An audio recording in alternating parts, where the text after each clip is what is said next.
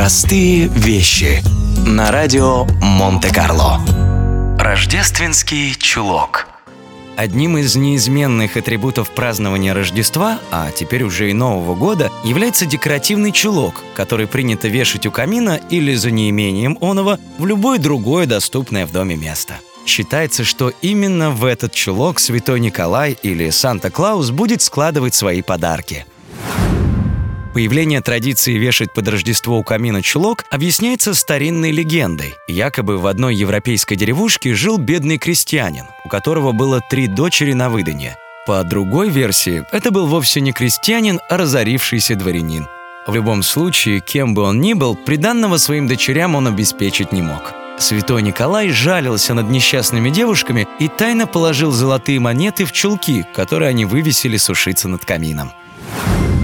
С тех пор вешать у камина чулки, правда не парные, а по одному экземпляру на человека, стали уже специально, рассчитывая рождественским утром найти в нем подарок от Санта-Клауса.